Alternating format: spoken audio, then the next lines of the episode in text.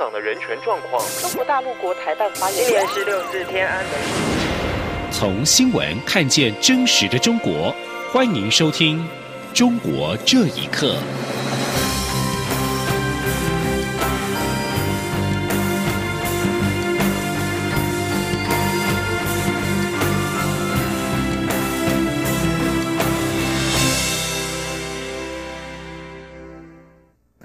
各位好，欢迎收听《中国这一刻》。清明连假第一天，蔡英文总统今天上午前往嘉义，市的空军第四战术战斗机联队。总统表示，解放军日前飞越台湾海峡中线时，就是第四联队优秀的飞行员在第一时间升空拦截，有效遏阻解放军的挑衅行为。总统特别嘉许第四联队，并强调他对于解放军蓄意越过中线的挑衅，已要求国军必须在第一时间强势驱离。总统并强调，国土主权我们寸土不让，民主自由我们坚守不退。记者王兆坤报道。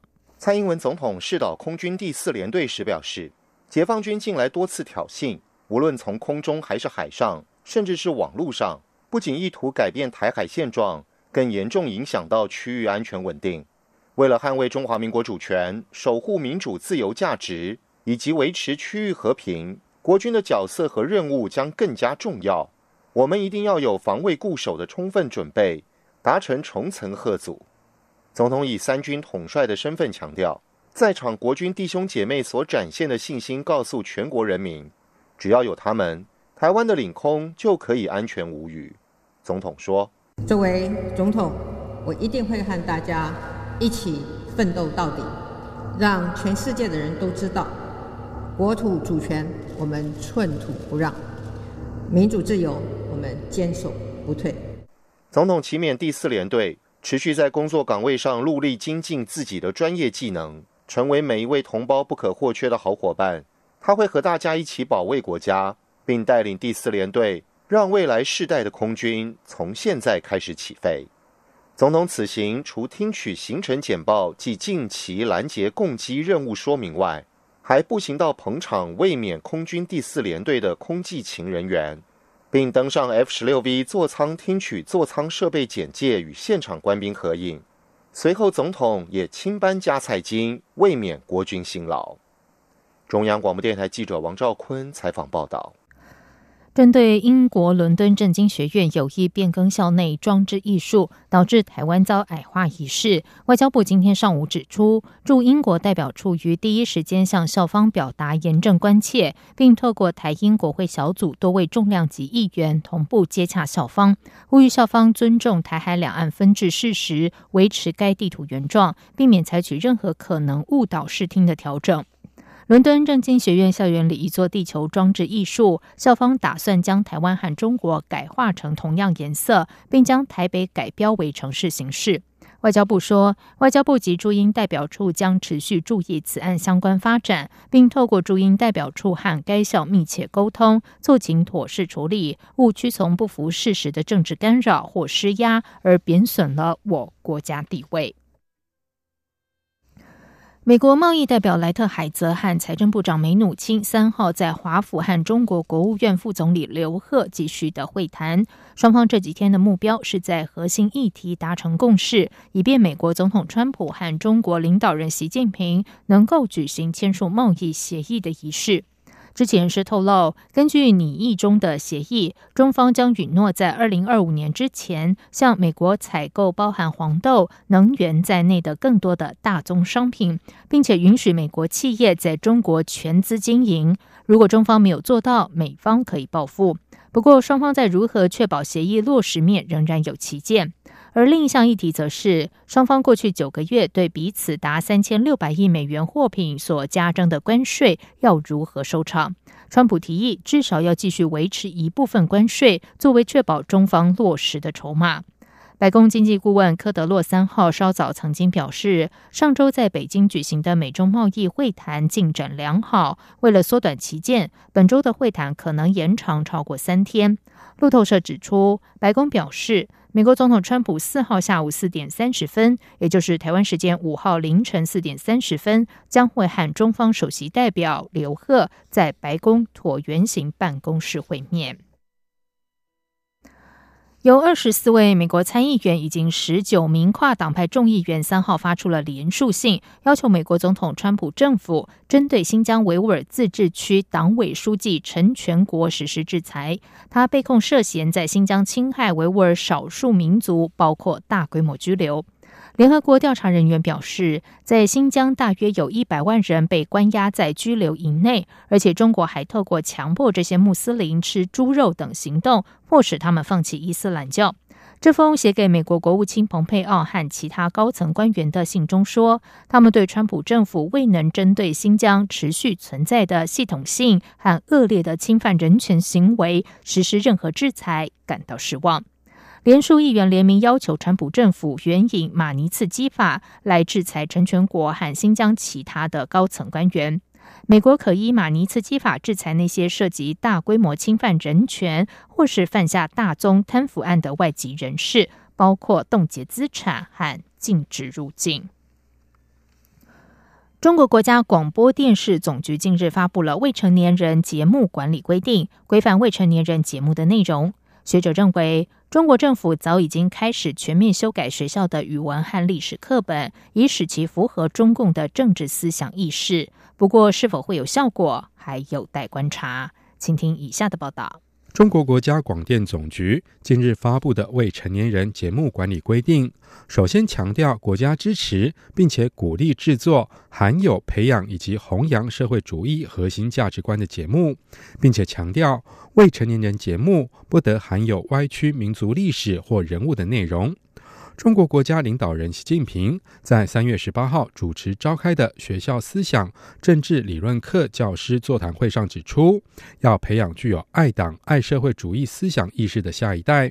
中国广电总局紧接着就发布未成年人节目管理规定，是否意味着已经开始进入第二次文革？目前在美国攻读博士的中国学生古毅表示，其实已经开始了。他现在已经在这么做了，像幼儿园的孩子在学习习近平新时代中国特色社会主义理论呀。事实上，这种政治宣传已经是全方位的渗透到整个教育当中。而且这两年，中国在重新修订语文、历史和政治课的教材，全部由国家统编，都很清楚和意识形态关系比较密切的学科教材要重新由国家统编统一抓起来。旅美学者谢选军认为，中国政府如今试图对民众进行彻底洗脑，效果可能不会太成功。但哪怕事倍功半，中共当局也会不惜代价。他说：“这个呢是做不到的，文革都做不到嘛。毛泽东一死不就变天了吗？毛泽东前车之鉴放在那儿，证明这是不可能的。”但是他这么做了之后呢，总会有一些后果。比方说，现在的中国领导人身上还是有毛泽东时代的痕迹，这就是毛泽东那个时候搞文革、反修防修的后遗症之一嘛。现在如果强调从娃娃抓起，给他们使劲洗脑，还是有一些作用，当然达不到百分之百的作用。习近平领导的中国政府近年来对公民言论、思想意识以及教育领域等加紧监控以及打压肃正。导致多名大学教授因为言论或讲授共产党意识形态以外的知识教学而被解职。当局试图恢复毛泽东在文革时期极左政策的动态，令人担忧。以上新闻由央广整理报道。在香港部分商界和民主派大力反对下，香港政府仍然一意孤行，把逃犯条例修订草案提交给香港立法会审议。外界忧虑这改动将会严重的冲击“一国两制”。请听以下的报道：逃犯条例修订草案三号在香港立法会大会上首读和动议二读。香港保安局局长李家超发言时重申，条例修正是为了处理香港人涉及的台湾杀人案。并防堵香港现行引渡制度上的漏洞。民主派议员朱凯迪以中国人权律师王全章案为例，质疑修改逃犯条例漠视了中国大陆和香港的司法差距。身为大律师的公民党党魁杨岳桥接受自由亚洲电台访问时表示，申请移交逃犯的一方不会明确表明申请是基于政治原因。而香港法院要质疑检控是否有政治目的，更是十分困难。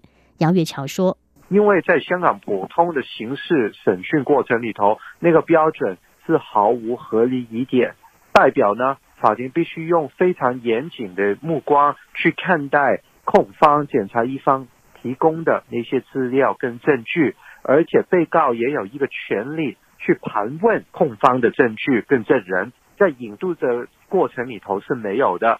大部分的时间也是在引渡的那个国家透过香港律政司提高文件，法官只能用表面证据是否成立的标准去考虑那些证据，要求法官假设他面前的那些证据都是可靠的。同时，香港记者协会连同多个媒体工会和组织也发表联合声明。反对逃犯条例的修订，他们担心记者人身安全会受到威胁，进而促使媒体从业人员进一步的自我审查。香港记协主席杨建新说：“我们担心啊，无论是香港记者或者是内地的记者，都可能啊，因为写过一些呃中国大陆当局不高兴的、觉得敏感、觉得呃尴尬的一些内容。”当局就会用各种各样可能是不可信的罪行，要求香港政府呃把他们送到呃内地。记者也好，媒体也好，都会很现实的去考虑，呃，怎么样可以保证记者安全。很消极的做法就是敏感的内容就不去碰它了。另外，部分和北京关系密切的商界人士也公开反对修法。全国政协常委何柱国早前就公开表示。香港的成功是靠普通法。如果修法是与实行普通法的国家接洽，会很乐意接受；但是和法治背景不同的地方接洽，就要考虑清楚。西方国家也对香港这次修改逃犯条例表达强烈关注。美国众议院议长佩洛西就曾说：“如果通过了条例修订，美国人的人身安全及在香港美国企业的利益必定会受到影响。”央广新闻整理报道。六四事件三十周年前夕，四川成都中级法院三号裁定六四九案被告之一的罗富玉寻衅滋事罪名成立，判刑三年，缓刑四年。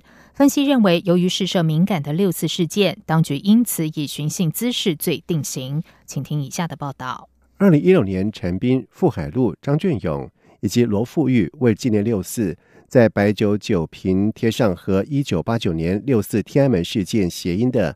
民进八九六四的商标，而之后因此被逮捕，先是被控寻衅滋事，之后又改为涉嫌煽动颠覆国家政权罪。全案拖了两年多，直到本月一号才在成都市中级人民法院分四天审讯，罪名又改回寻衅滋事罪。自由亚洲电台在三号报道，法院当天裁定罗富玉寻衅滋事罪成立，判刑三年，缓刑四年。扣减关押时间之后，同日获得释放。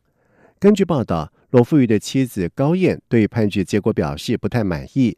家属在社群媒体发文形容，庭审的过程当中，法官、官牌律师以及检察官只是在走程序，就像念台词一样。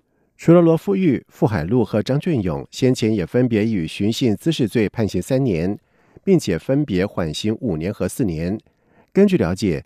三人在缓刑期间会有十天的保释期，期间不允许和外界接触。一直关注本案的成都公民张云忠表示，估计当局可能认为判缓刑已经可以达到目的。他说：“意思就是把你放出来之后，然后再限制你这几年的限制出城，然后是每个月要还是每周要汇报一次思想工作，有些东西都不好，就是根本就不敢去做，网上也不敢发帖。他说你。”就是要重新收件就重新收件，因为他这个涉及到一个敏感的一个事件，然后就以寻衅滋事来定你的刑，他不会说你那个涉及到六四的那些事情。六四九案最后一名被告陈斌在今天进行庭审。八九年在京遇难学生肖杰的父亲肖宗勇，在上个月底写信为陈斌陈情，认为法律应为老百姓服务，真正做到惩恶扬善。坚决维护公平正义。肖宗友更要求法官不要违背良心、违背做人的道德底线。香港智联会也曾经在一号发起集会声援，并且要求北京释放福海路等四人。央广新闻整理报道：六四九案最后一名被告陈斌今天进行庭审，被判入狱三年半，成为此案唯一没有被判缓刑的被告。由于陈斌本身已经被羁押，再过八个月后就可以出狱。以上中国这一刻，谢谢收听。